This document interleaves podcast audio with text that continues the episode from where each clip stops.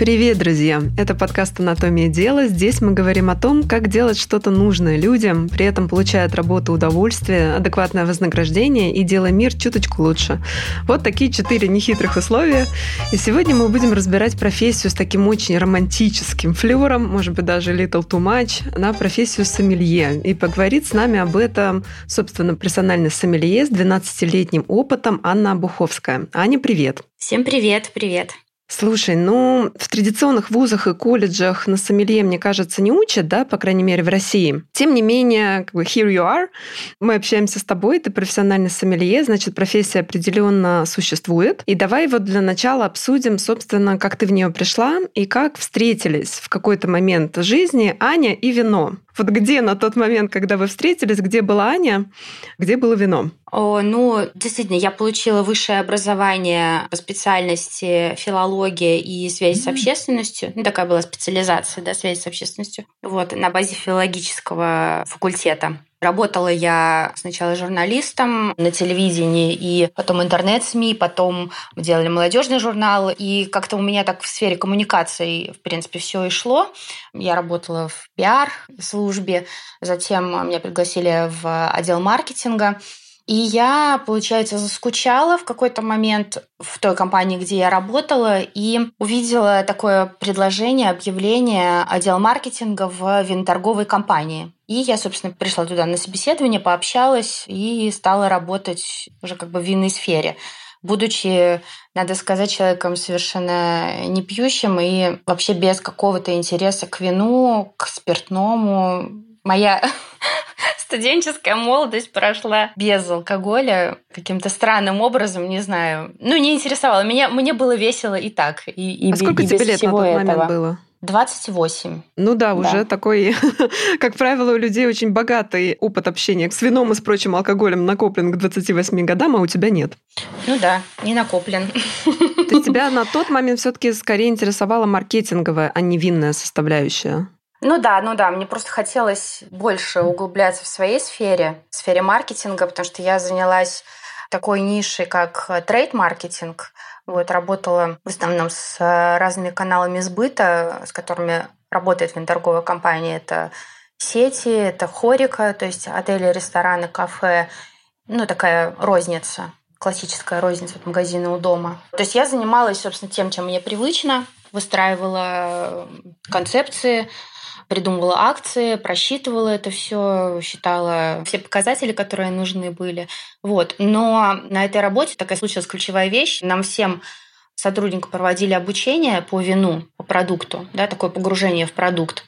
Потому что ты не можешь работать, не зная, что такое вино ты должен понимать, почему там одно стоит 50 тысяч рублей, а другое стоит 300 рублей, откуда это все идет, складывается, какие вины есть в портфеле, для того, чтобы адекватно с этим работать. Вот. И после того, как я поучаствовала в этом обучении, я поняла, что это поразительно интересная вещь с точки зрения культурного, скорее, феномена. Да? То есть в сфере винной складывалось все, что я люблю и все, чем я интересовалась. Это языки, потому что мы изучали три языка в ВУЗе английский, э, немецкий, французский – это люди, да, это та же коммуникация, это традиции какие-то, это культурный бэкграунд, это, я не знаю, это путешествия, страны, всякие культурные особенности, межкультурная коммуникация. То есть такой большой пласт всего того, что мне нравилось, все, всего, чем я интересовалась, что... Сошлись вот в этом продукте, да? Да, сошлись. И для меня, как и раньше, алкоголь в вине был вторичен, так, собственно, сейчас. Это такая, я скажу такую вещь, что алкоголь – это такая побочная штука вкусной, классной вещи, которая называется вино. Ну, то есть это не только мое мнение. Я читала интервью разных Masters of Wine. Это такая ученая степень в сфере вина.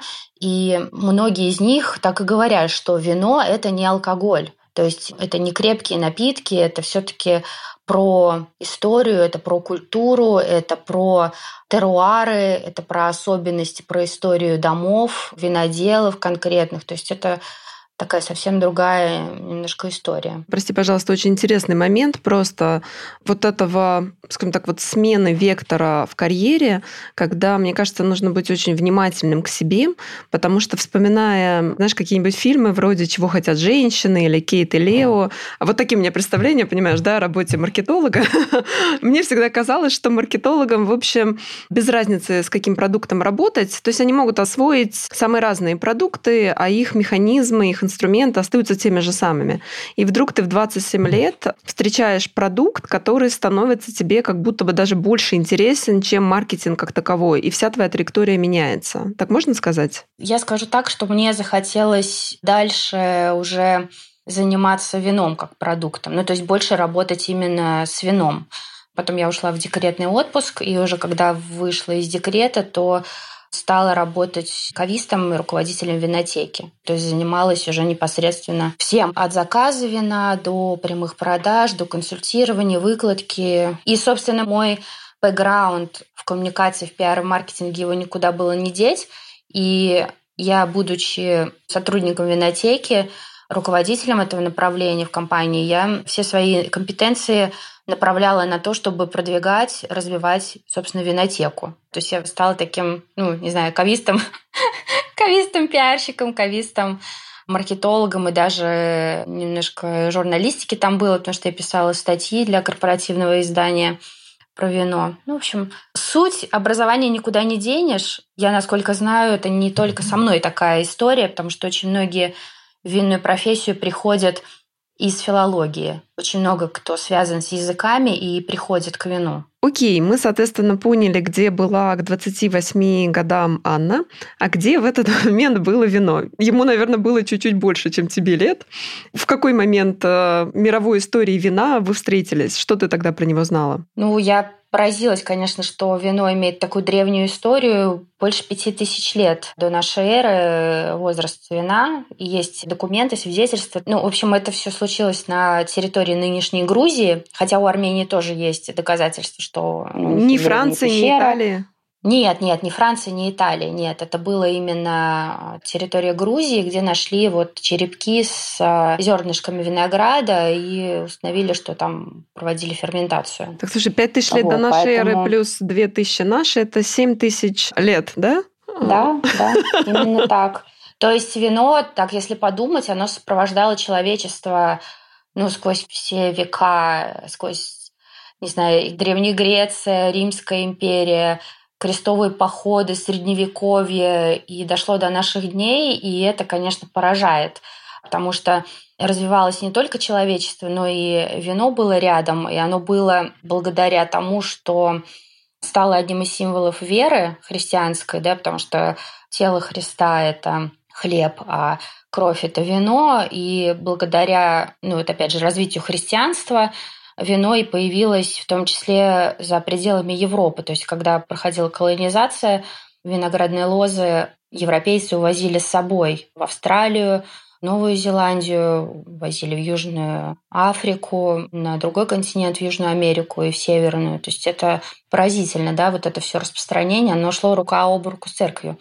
И еще, когда я побывала в Грузии, это вот как раз к вопросу о том, насколько вино сильно в э, культуре некоторых стран, да, вот в культуру, Грузия, в историю, только... да, там, в обычаи. Да, в обычаи, в традиции, вообще отношение к э, этому продукту, да, опять же, не как к э, какому-то дурманящему напитку, да, винишка, как пренебрежительно мы сейчас говорим о нем, мы не говорим, да, но есть и вполне себе такое питьевое, легкое на каждый день вино, а есть что-то такое посерьезнее. Но я про отношение да, к вину, потому что в нашем обществе, например, есть стигматизация вина, да, что это что-то, это алкоголь, это что-то негативное, это что-то плохое, это что-то неуместное, не относящееся к правильному поведению, к здоровому образу жизни и прочее, прочее.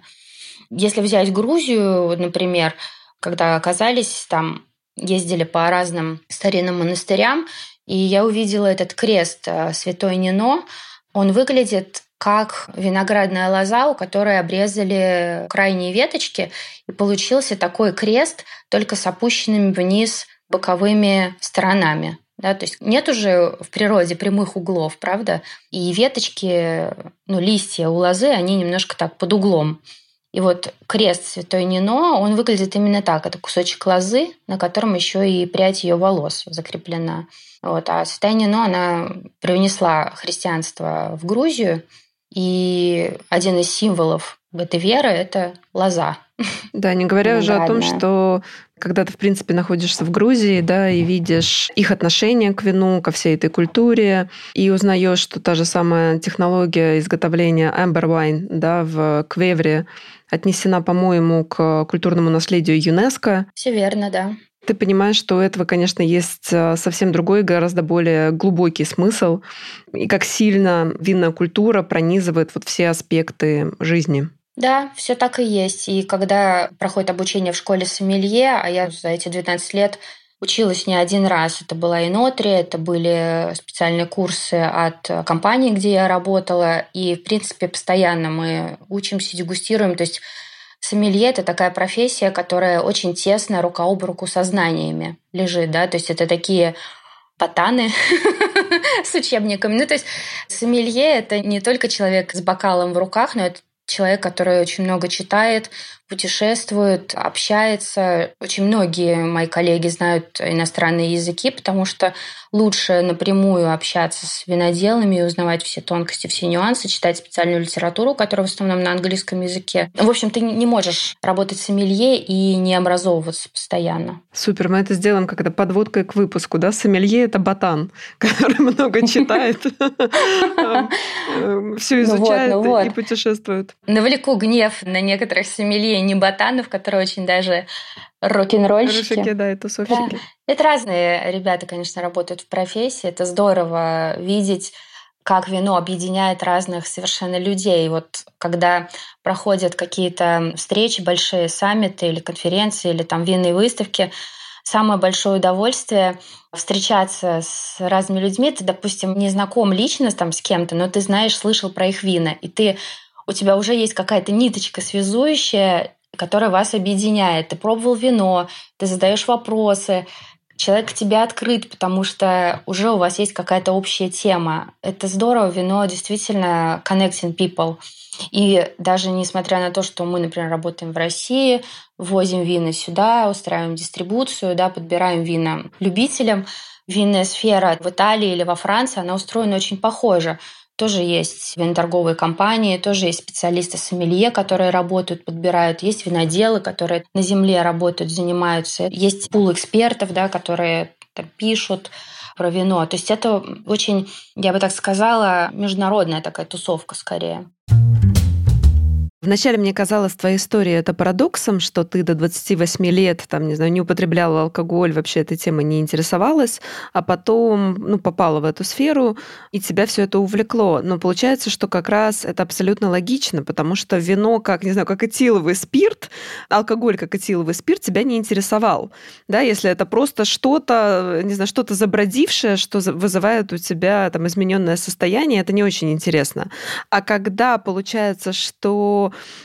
бутылка вина, которая почему-то стоит там не 100 рублей, а 100 тысяч рублей может стоить, у этого есть основания, есть причины.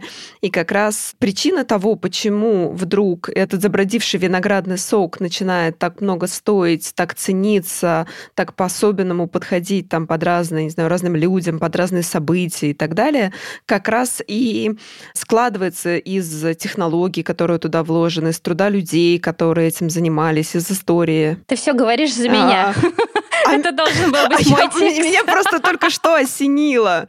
Я просто с нашего первого разговора думала, ну как так? Как человек, который не интересовался алкоголем, да, мог э, пойти профессионально заниматься темой вина? И вдруг меня осенило, что сам по себе спирт никому не интересен. Да-да, все так. Наверное, у меня такой был момент, когда я впервые попробовала дом Периньон. Ну, знаешь, это что-то из красивой жизни, да, ты знаешь, что это какой-то предмет роскоши, ну, если можно так сказать, да, знаешь, как я попробую, и что должно случиться? как бы от этого, да? Ты пробуешь вино, да, это действительно вино, но понять, что в нем такого особенного, почему оно столько стоит, как вообще к нему отнестись, получу я от него удовольствие или не получу. Здесь очень много-много-много факторов в этом. То есть для того, чтобы понять дорогое вино или понять какое-то изысканное вино, нужен некий бэкграунд, некие связи, некий контекст нужен. А давай поговорим вот про этот контекст и про твоих клиентов. То есть что это за люди, которые, в принципе, могут оценить вот настолько разные вкусы, запахи, для которых это имеет значение, и вот что это за такой арт-де-вивер, да, при котором все эти нюансы вообще чувствуются? Что это за контекст? Ну, я могу сказать так, что люди, которые интересуются вином, это прежде всего те, кому не все равно, что они едят и пьют. То есть вкус на первом месте у человека, да. Очень часто эти люди любят готовить, что-то, интересуются кулинарией, там ходят по разным ресторанам и пробуют еду от разных шефов, путешествуют, пробуют вина где-то там на отдыхе, имеют какие-то впечатления. То есть это вот такая гедонистическая, можно сказать, тусовка. Вот. И когда мы знакомимся, я веду дегустации, веду такие мастер-классы нескучные, в которых мы обсуждаем, сравнивая между собой разные сорта или вина из одного сорта, но из разных регионов, для того, чтобы почувствовать эту палитру вкусов. И один раз впервые, когда человек поймет, что да, эти вина, они отличаются, и начнет для себя объяснять, чем именно они отличаются, я здесь, конечно же, в помощь да, со своим профессиональным сленгом, со своим таким смельешным аналитическим аппаратом.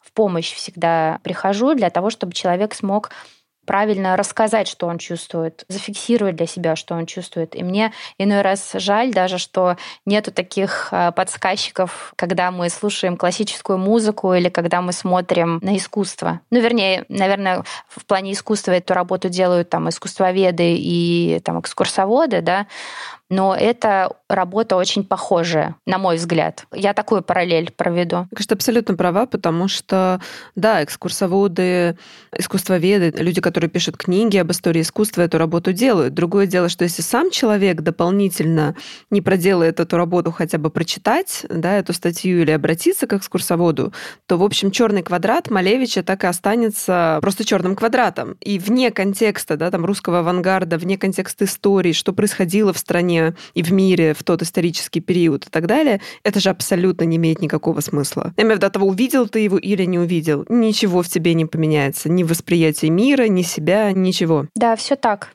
Все так. А можешь тогда обозначить какие-то, может быть, поворотные моменты в твоем профессиональном пути, вот когда твой уже внутри профессии сомелье, когда ты перестраивалась и начинала заниматься чем-то другим? Какая была у тебя мотивация и какие были вот эти вот поворотные точки? Ну, во-первых, я после того, как поработала трейд-маркетологом в виноторговой компании, я решила, что я хотела бы, наверное, работать именно в винной сфере, именно с вином, не маркетологом, а именно поближе к этой сфере, к вину. И я пришла работать в винотеку, метро, и одним из таких больших поворотных для меня шагов это была учеба в школе Кависта. Люди, которые работают у полки, скажем, не в ресторане, а которые работают в бутике или в розничном магазине, это кависты. Их так называют по названию кав погреб. Да-да, у нас будет отдельный да, выпуск это, это такие... с кавистами, да. Да-да-да. Хозяева погребка. Во Франции они так называются. И поскольку я-то пришла из сферы коммуникаций с навыком к устной и письменной речи, с каким-то таким бэкграундом специфическим, да, к продвижению какого-либо продукта, услуги, то я и работала таким образом, да, то есть я была кавистом, я работала с вином, моя задача была пополнять ассортимент, делать заказы, проводить инвентаризации, то есть полная такая вот работа управляющего винотеки, по сути, да, со всеми вытекающими. Ну и прямые продажи тоже входили в обязанности. Но я свои скиллы применяла и как могла продвигала и винотеку, и то, чем она особенная. И мне тогда очень помогла фраза моего руководителя. Она сказала, Аня,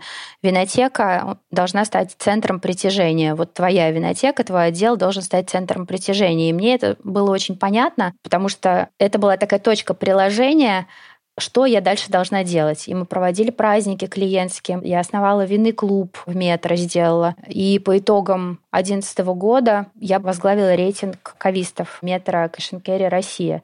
Это был очень важный для меня шаг, потому что я тогда осознала, что придя так недавно в профессию, в принципе, я могу что-то здесь сделать. И мои усилия, они, ну, как-то нашли отклик. Скажи, это было возможно потому, что сфера молодая и голодная на кадры, или просто твои коммуникационные навыки были нереально востребованы, или, может быть, это реально просто было твое призвание, и просто твой талант расцвел на этом поприще? Да, я думаю, что это вот как раз второе. То есть здесь, в этой работе я увидела приложение разных своих талантов, разных своих умений, и я, собственно, их воплотила. То есть я делала писала статьи про вино, которые публиковались в корпоративном издании, проводила обучение для коллег своих, делали такой практикум для кавистов, для моих коллег, best practice, как создать винный клуб с нуля, как привлечь туда клиентов, зачем вообще это нужно,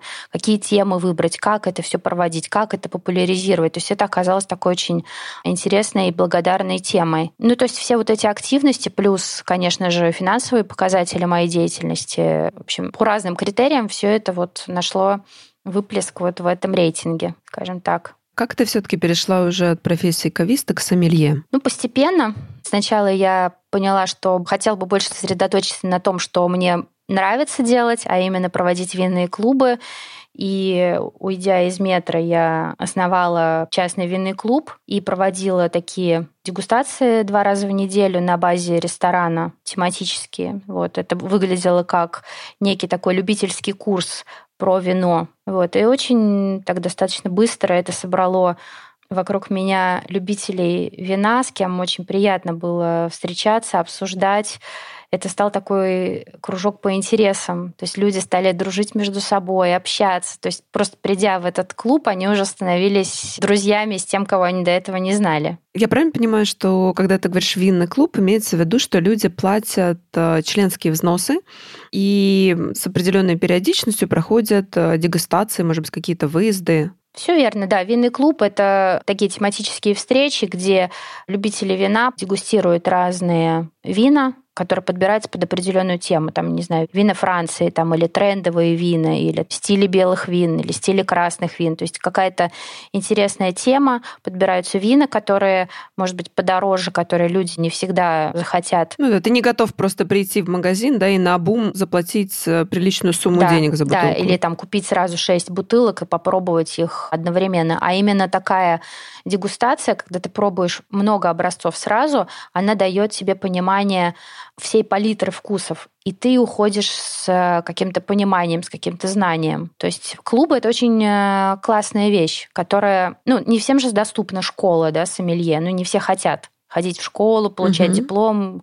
Вот. А винный клуб это такая лайт-версия для людей, которые интересуются и хотят больше знать про эту тему. Ну и более осознанно совершать выбор, да, вот то, о чем ты говоришь, когда речь уже, уже идет о покупках нескольких бутылок или ящика какого-то вина, но зато, пройдя через клуб, они уже точно будут знать, да, что, например, вот это вино им очень нравится, там оно им подходит под э, такую-то их любимую еду или что-то такое. Да, или хотя бы под настроение. Сейчас жарко, что мне купить?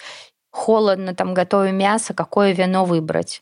Да, это такой, как сказать, очень практичный навык на самом деле. А с чем еще вино может быть связано? Ты так стало интересно перечислять, что, не знаю, если холодно такое, если жарко, то такое.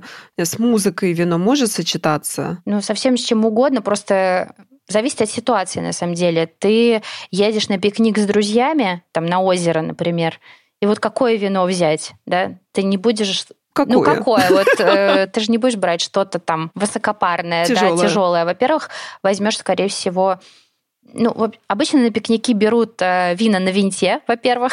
это очень Что это такое? удобно. Ну, с винтовой, с винтовой крышкой, а, да, угу. чтобы не, Когда чтобы не, не заморачиваться со штопором, да. И какое-то белое или розовое вино, такое легкое, непритязательное, которым хорошо запить, не знаю, шашлык или какие-то там закуски на улице. Если ты собираешься там в гости и нужно выбрать вино в подарок, то это совершенно другая история. Нужно понимать, что любит человек, может быть, какое-то статусное вино подобрать, вино там с какой-то историей, какой-то необычной от интересного производителя. И здесь тоже свой подход есть. Если хочешь вино ну, просто на вечер, как я говорю, смыть э, морщины трудного дня, то еще один подход будет. А в какой-то момент ты перестала организовывать эти винные клубы, двинулась дальше. Чем ты дальше занималась? Может быть, это связано с тем, чем ты занимаешься сейчас? Продолжая вот историю про разные позиции в этой сфере, какие еще бывают? Я закончила вести винный клуб по одной только причине, что мы переехали с семьей, мы уехали в Петербург, и я честно пыталась сохранить клуб и оставила после себя ребят ведущих, которых я подготовила, настроила на проведение но что-то пошло не так, и ну, понятно, что люди мне просто потом мои гости клуба говорили, что Аня, мы хотим тебя, нам нужна ты. Очень не хватает. Фактор личного обаяния в любом деле никто не отменял. Да, и когда я переехала в Петербург, где мы, собственно, и сейчас живем. Ну, во-первых, не так просто сделать какое-то дело в новом городе. Нужно немножко войти в курс дела, с кем-то познакомиться, понять, что и как. А потом на меня свалился огромный комплекс... Самозванца? Комплекс э, самозванца, да. Потому что Одно дело, ты в небольшом городе, сомелье, может быть, там 5-10 человек в профессии, и вдруг ты в большом городе, который винная столица России, и здесь полно сомелье чемпионов, и, в общем-то, несколько винных школ, и куча ресторанов, и как вообще в этом всем ориентироваться. И я думала так, как я могу собирать винный клуб и что-то людям рассказывать, когда здесь вон кто и вон кто. на это же можно с другой стороны посмотреть. Уху, я оказалась в винной столице России. Здесь столько всего интересного, боже мой, у меня будет столько коллег. Мы можем замутить столько потрясающих проектов. Вот я посмотрела на это так и стала сама активно ходить, участвовать сама в каких-то мероприятиях, винных клубах, стала ходить на дегустации. Благо дело, в Петербурге проходят большие винные салоны, где можно попробовать одновременно 30 и 40 вин, и это очень классно, потому что в маленьких городах такого нету. А что такое винный салон? Винный салон — это большое мероприятие а выставка, где много вин. И... Производители их представляют да, для того, чтобы кависты, сомелье ориентировались в рынке. Да, верно. Это такая профессиональная дегустация, где много наверное, сотни вин для специалистов рынка. То есть туда приходят сомелье, туда приходят кависты, представители виноторговых компаний, пробуют, общаются, делают выводы. И в какой момент ты почувствовала, что вот этот синдром самозванца начал тебя отпускать, и ты уже могла уверенно организовывать какие-то свои проекты? Ну, достаточно много времени прошло, ну, наверное, лет я, я жду, что ты сейчас скажешь, да, меня до сих пор не отпустил. Ну, иногда, иногда бывает, но, правда, сейчас уже, сейчас уже все меньше. Я как-то, видимо, освоилась и поняла, что нету здесь какой-то универсальности, да, каждый по-своему доносит эту тему, и мне есть о чем рассказать, и мне есть с кем обсудить, и какие вина попробовать. В общем, я как-то себя, наверное, проще уже стала, стала с этим чувствовать, но... Особенно если на твои услуги есть спрос. Да. То есть, согласись, достаточно трудно самобичеванием заниматься, когда у тебя вся неделя расписана, и люди обращаются именно к тебе, им нужна твоя помощь, они готовы тебе за это платить деньги.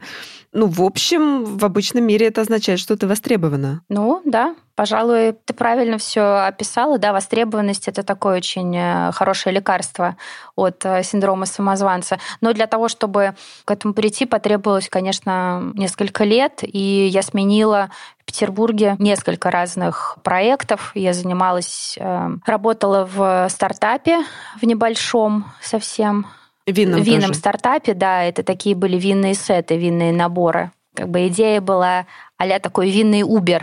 Ты заказываешь себе винные сеты один за другим, и благодаря этому учишься. То есть выпиваешь, э, выполняешь задания определенные, которые есть внутри на листовках, что-то для себя фиксируешь, заказываешь следующую коробку на другую тематику, опять пьешь, делаешь а домашнее задание, заказываешь следующую коробку. Ну, то есть такой вот был интересный проект. Потом меня пригласили работать в проект партии еды, где я занималась подбором такого винного ассортимента обучала ребят, персонал. То есть это такой был аналог э, винного проекта Invisible московского. Мы это реализовывали в Петербурге. После этого меня пригласили работать в сеть винных бутиков. Ну, на тот момент это было два магазина. Вот, когда я уходила из компании, это было уже шесть магазинов, шесть винных бутиков, и там я занималась и развитием бутиков, и открытием, набором персонала,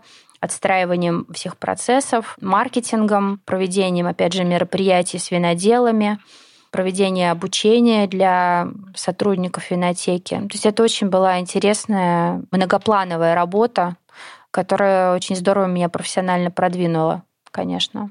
И в плане понимания, что такое винный импорт, потому что эти бутики были именно от компании-импортера. То есть я участвовала в том числе и в ассортиментном совете компании-импортера. То есть когда приезжают образцы вин, и нужно их продегустировать и понять, войдут ли они в портфель или нет, дать какое-то заключение, сделать такую прикидку в плане бизнеса, насколько это хороший ассортимент для того, чтобы с ним работать. И это бесценный опыт. Это очень редкий опыт в нашей сфере. Мне повезло с этим потому что я увидела весь цикл, как бы круг замкнулся, да, я до этого работала только ну, в основном в продажах, уже B2C, да, а здесь это сегмент B2B, когда есть профессиональные выставки там в Дюссельдорфе и во Франкфурте, и в, в Италии, и специалисты со всего мира едут туда, общаются там напрямую с производителями, с импорт-менеджерами, с виноделами. Там заключаются предварительные договоренности, впоследствии контракты, потом этот товар едет в Россию, тоже проходит определенные шаги, сертификацию, наклеивание акцизных марок. Потом этот товар нужно спланировать по нему некую маркетинговую программу для того, чтобы представить его конечному потребителю. Ну, то есть, да, реально полный цикл. Реально полный цикл, да, причем понимая все каналы сбыта будь то хорика, или будь то бутики, или будь то сети. То есть, принимая решение о том, какой товар брать в портфель, ты рассчитываешь на определенные объемы продаж, да, и на определенные деньги, которые ты за это выручишь. То есть это такой бизнес очень интересный, да, в котором ты должен понимать и качество вина, то есть ты должен понимать в продукте, но больше ты должен понимать в рыночной стороне да, дела. в рыночной стороне получается. дела. Все верно.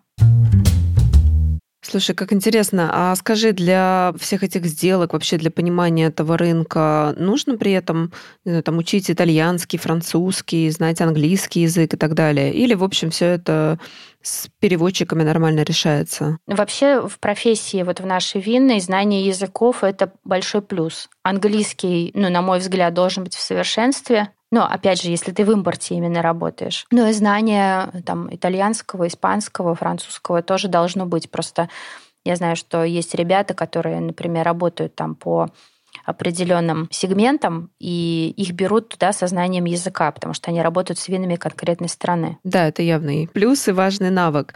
А какие еще ну, вот навыки, качества ты назвала бы ключевыми для человека, который хочет делать э, карьеру, как-то реализовываться в этой профессии? Ну, мне кажется, что память — это очень важный момент. Если у вас плохая память, ну, тут будет тяжело, потому что все эти названия, все эти апелласьоны, все эти ну, просто куча-куча информации, которую ты должен запоминать. Как выглядят этикетки, как выглядят люди. Ну, то есть хорошая память, мне кажется, это супер скилл в нашей профессии. А ее тренируют специально? Там, не знаю, стихи учат или это от природы лучше должно быть? Не могу даже сказать. Я не спе... У тебя просто хорошая, да? У тебя от природы? Да, да. Аня кивает «да». Да. Да, нашим слушателям чуть-чуть хуже видно, когда ты киваешь, да, но мне кажется, они по интонации чувствуют, что память хорошая. Так, что еще? Умение описать свой чувственный опыт, как-то проанализировать и изложить то, что ты пробуешь, то, что ты дегустируешь, в какие-то понятные некие слова. Ну, ты просто в понятные слова ты имеешь в виду артикулированная, не знаю, там грамотная, красиво построенная речь, или это ближе к какому-то там абстрактному мышлению, вот что-то такое? Ну, я здесь, наверное, имею в виду, что человек, который пробует вино, должен уметь понятно донести, что это за вино. Описать такими словами, которые будут понятны человеку, который не специалист в этой сфере. Не сыпать терминами, а не на птичьем языке разговаривать, а говорить наиболее понятно. Не случайно, что огромное число сомелье да, в мире, но очень немного людей, которые пишут популярные книги, да, которые умеют доступным языком объяснить эту сложную тему. Вот одна из моих любимых авторов, авторок, как сейчас принято говорить, Маделен Пакет. Она автор блога Вайнфоли. Она придумала винную инфографику. Это, конечно, гениальная штука, потому что в виде картинок она сумела объяснить сложные вещи, которые люди книги пишут целые, да, с большим количеством букв для того, чтобы объяснить, что такое кислотность, что такое танины, какое на вкус вино, там, например, из сорта Пине Гриджо, а какое на вкус вино из сорта Мальбек. И вот у нее есть инфографика, и даже вышла целая книжка, где, смотря на картинку, ты понимаешь, какой он на вкус-то вообще-то? Мне же стало интересно эту книжку приобрести, потому что вот ты говоришь, я понимаю, что да, я, безусловно, отличу Мальбек от Пиногриджа, но я под расстрелом не опишу, что я чувствую. У меня даже нету таких слов в лексиконе, чтобы адекватно это описать. А она, видимо, как-то это смогла, да, передать? Да, у нее есть ученая, ну, как бы она, она не случайный человек в вине, у нее есть образование винное. Вот. Ну, не случайно, да, она со своим таким подходом стала лучшим винным блогером там в какой-то год. Ну и довольно популярная она во всем мире. Мы были в Венгрии как-то, и там даже ее книжки продаются там в метро постеры. А есть еще какие-то, не знаю, там гуру в этой профессии, какие-то суперпрофессионалы, когда, которые тебя очень вдохновляют? О, я не могу не упомянуть, наверное, человека, который меня приколол, что называется, да, на эту профессию. Это, конечно, наверное, смешно прозвучит, но это журналист Леонид Парфенов.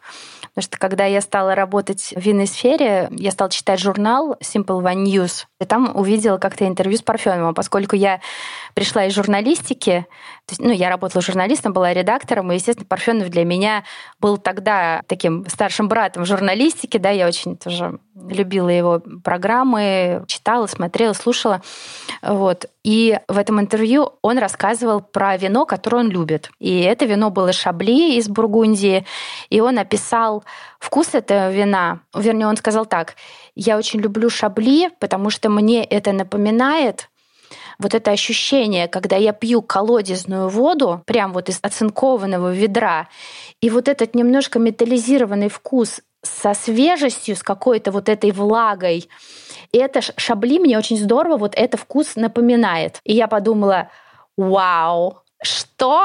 так можно говорить о вине серьезно? Так вот это оно о чем обо всем. Оно же о чувствах, оно же о твоих впечатлениях, оно же о твоей памяти, оно же о твоих каких-то очень сугубо личных вещах. И каждый человек в одном и том же вине найдет что-то свое. Для меня это до сих пор большое чудо продукта под названием вино. Слушай, ну в случае с Парфеновым, да, наверное, у тебя прям пазл сошелся, потому что все верно.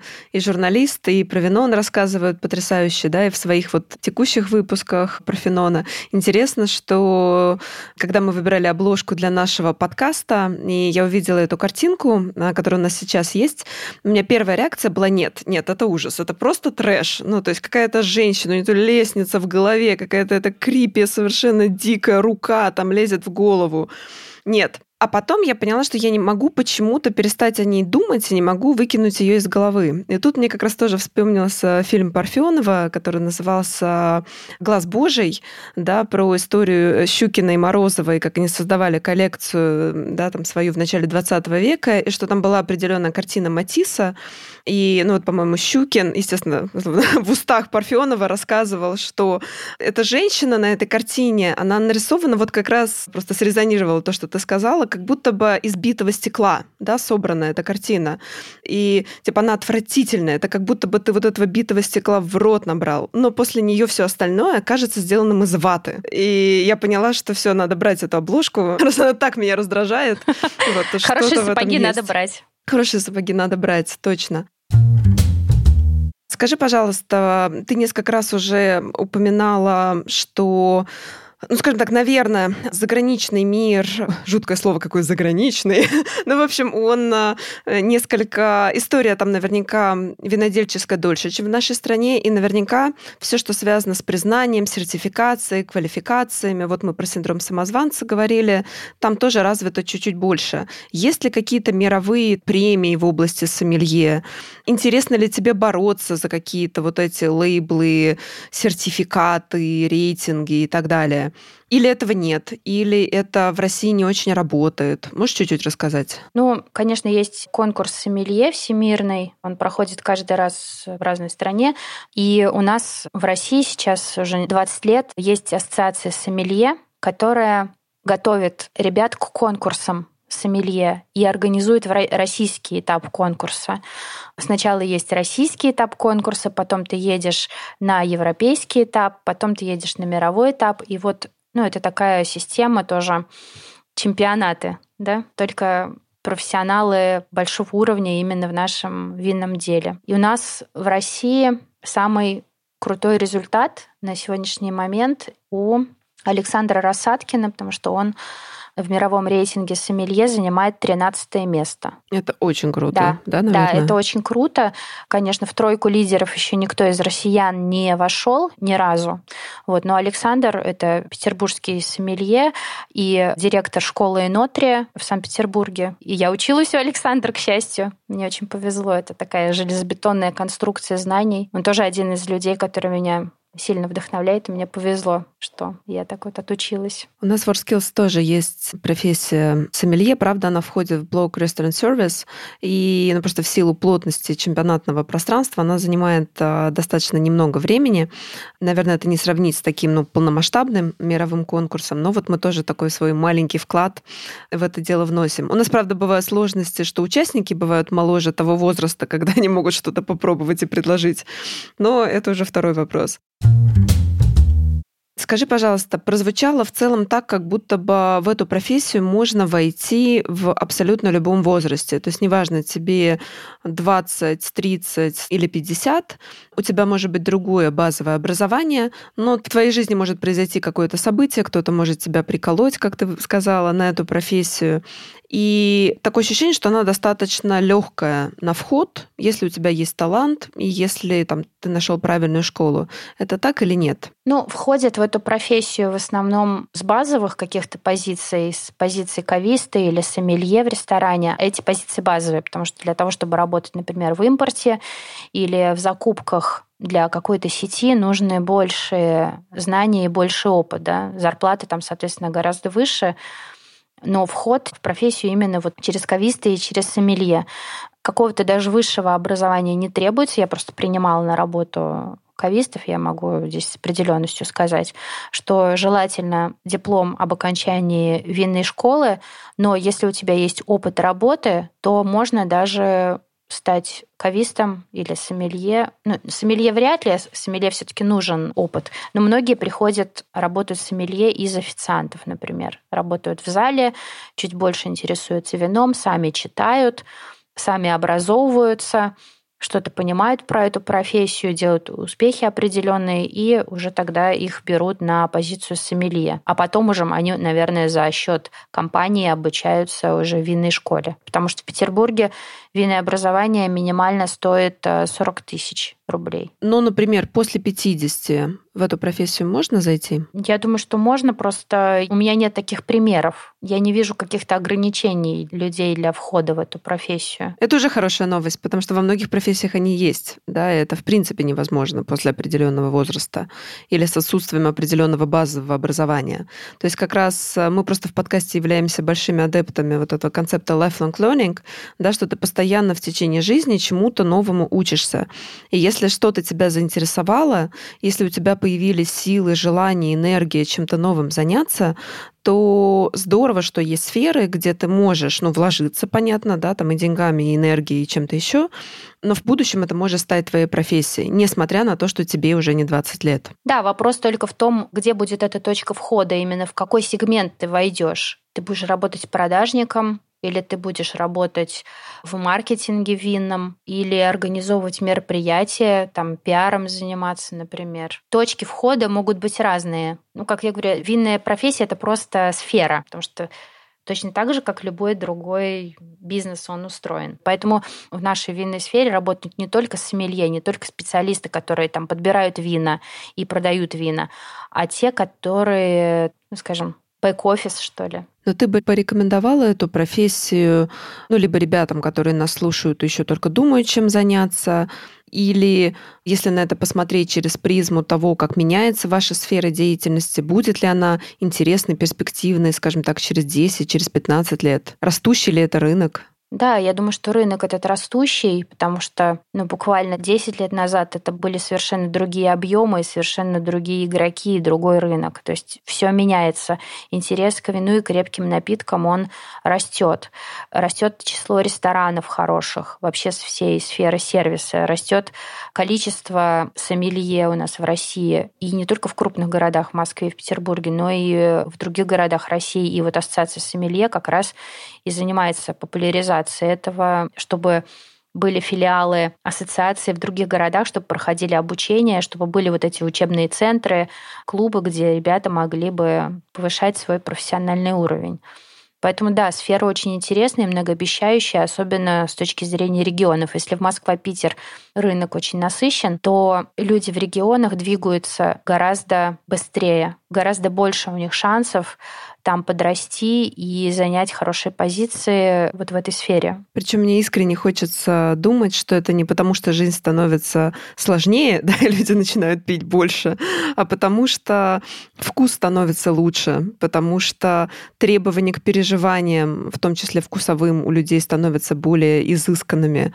Мне вот очень хочется в это верить почему-то. Ну, конечно, гастрономия... Не кидайте меня помидорами, но мне кажется, что ресторан в плане культурных переживаний ничем не меньше, чем а, картинная галерея, например, или концертный зал. Это просто другой вид искусства, кулинария и, может быть, даже еще такой же древний, как музыка или как живопись. Да? Мы же восхищаемся старинными картинами, а кулинария — это здесь и сейчас. Это всегда такое очень контемпорари, но часто с большим культурным бэкграундом, с возвращением к корням, например, к своим каким-то традициям, ну, что касается национальных кухонь в основном. То есть ну, для меня это равноположенные вещи. Чем выше культура в нашей стране, тем более востребовано и такой уровень переживаний, как хорошая еда и хорошее вино. Спасибо тебе большое. На этой потрясающей ноте мы будем завершать наш подкаст. И я желаю нам всем, чтобы вот таких вот изысканных переживаний в нашей жизни становилось больше. И спасибо, Анют, что есть такие люди, как ты, которые нам позволяют это все более выпукло, более многогранно переживать. Спасибо тебе большое. Спасибо большое. Пока-пока. Счастливо. Пока. Пока.